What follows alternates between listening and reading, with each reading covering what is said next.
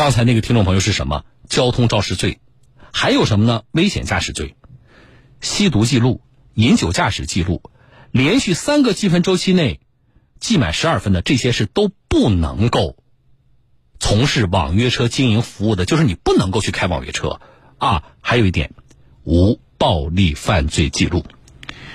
苏州的虎丘法院最近的一个案例特别值得一说，跟这个事儿有关。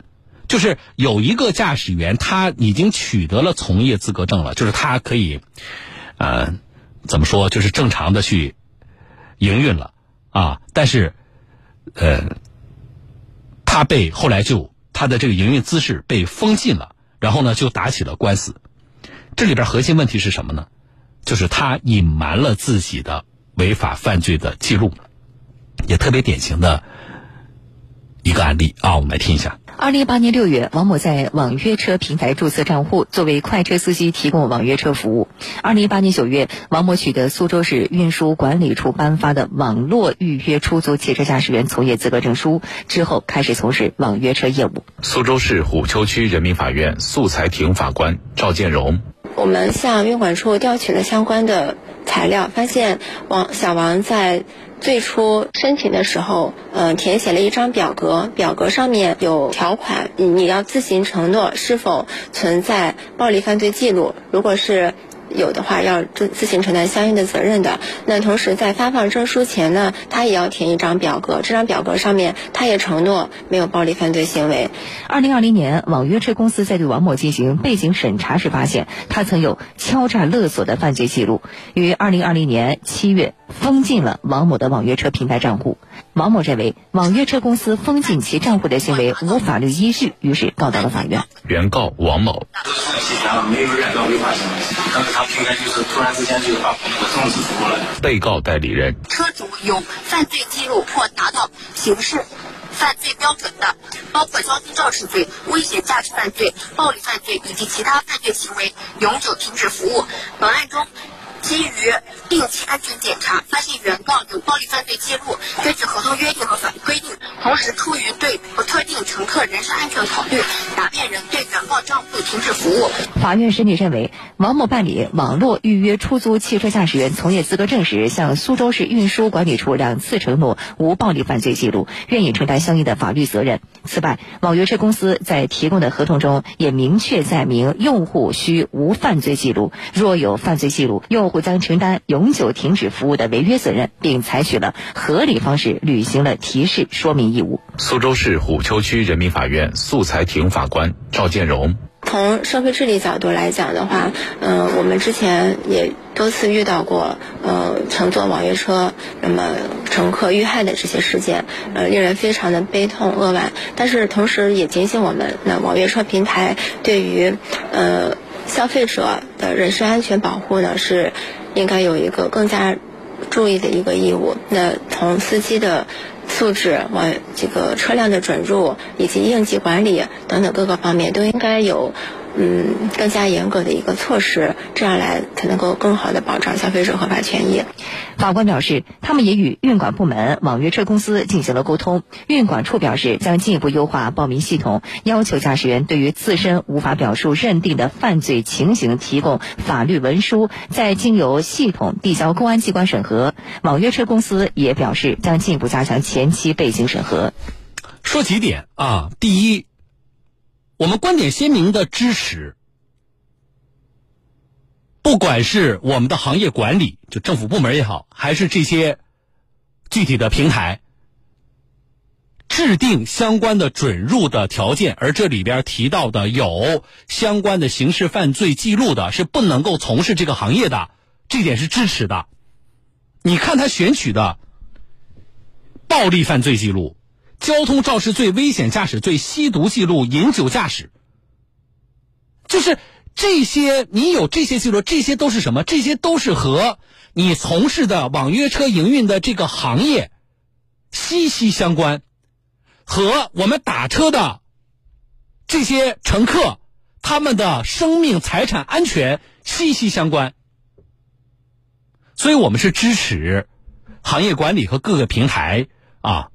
有这样的相关的准入的条件的，这是要说的第一点。第二点，那么既然有，而且国家的网约车的管理办法里边也明确提到了各个平台的准入审核怎么做的，啊，你就任凭他自己填呐、他说我无犯罪记录，他就没有啊，不要审核吗？如果我们的前置的我们的这个呃准入的标准就是任由他自己怎么填写，那你这个标准还是不要，还是不要设置了，你没有任何价值啊。所以我们希望啊，我们希望这些平台，国家有管理办法，就请你们在你们实际的司机准入的环节，把这个标准执行好。而且我们也希望什么呢？这种人啊，你说你给他封号了，那么回头，我觉得我们的管理部门是不是要找平台来谈一谈呢？甚至，平台的做法如果违反了管理办法，该罚是不是也要一起罚呀？这不是不仅仅是司机的事情啊。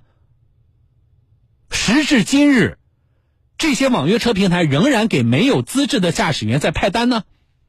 好，那么如果说行业的整个行业的规范还需要一个进程的话，啊，在一定程度上，如果说我们还要给予理解的话，那么我觉得，在从业者哪怕他没有资没有这个资格证，对吧？但是他能不能够从你平台上接单，不仅是有没有资格证的事儿啊。我们国家的管理办法里边明确说的，不仅是有没有资格证。那么你在给没有资格证的驾驶员派单的时候，你怎么确保他没有相关的犯罪记录啊？以符合国家的网约车的管理办法。平台这一道关没把严，管理部门要有说法。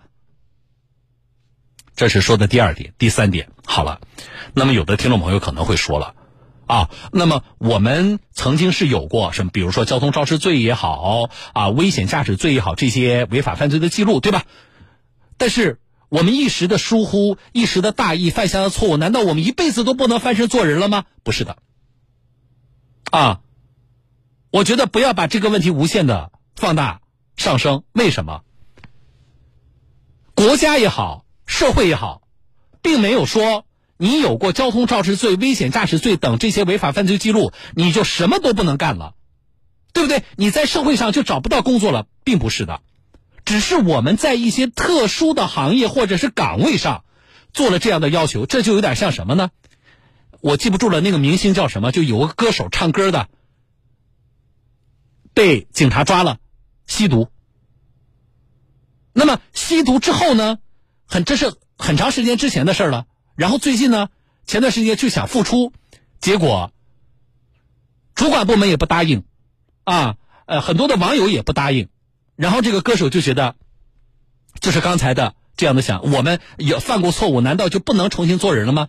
啊，我觉得有的网友的这个在他下边那个微博下面留言留的特别好，啊，就是没有人说你不能够什么改过自新，我们希望你改过自新，但是你不能再当歌手了，为什么？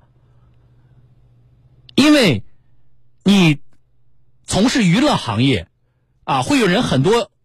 这个特别是年轻的甚至未成年人喜欢你，那么你作为一个你说叫偶像也好，啊，还是叫一个榜样也好，那么一定是啊你自己的不管是嗯你的这个道德水平也好，还是守法情况也好，一定是要做出良好的示范的。所以没有人不让你改过自新，但是只不过你不太。继续不太适合继续从事歌手这个行业了，你不能够再成为偶像，那么你可以去做其他的吗？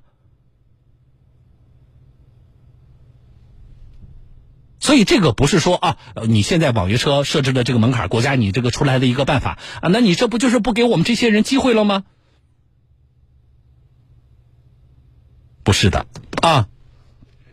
好了，这个。虎丘的这个案例，再结合今天南京的这个驾驶员，啊，这个情况，啊，我们希望我们在节目里过去两年无数次呼吁过的这个网约车的这个行业的规范，能够加快脚步，啊，好，这事说到这。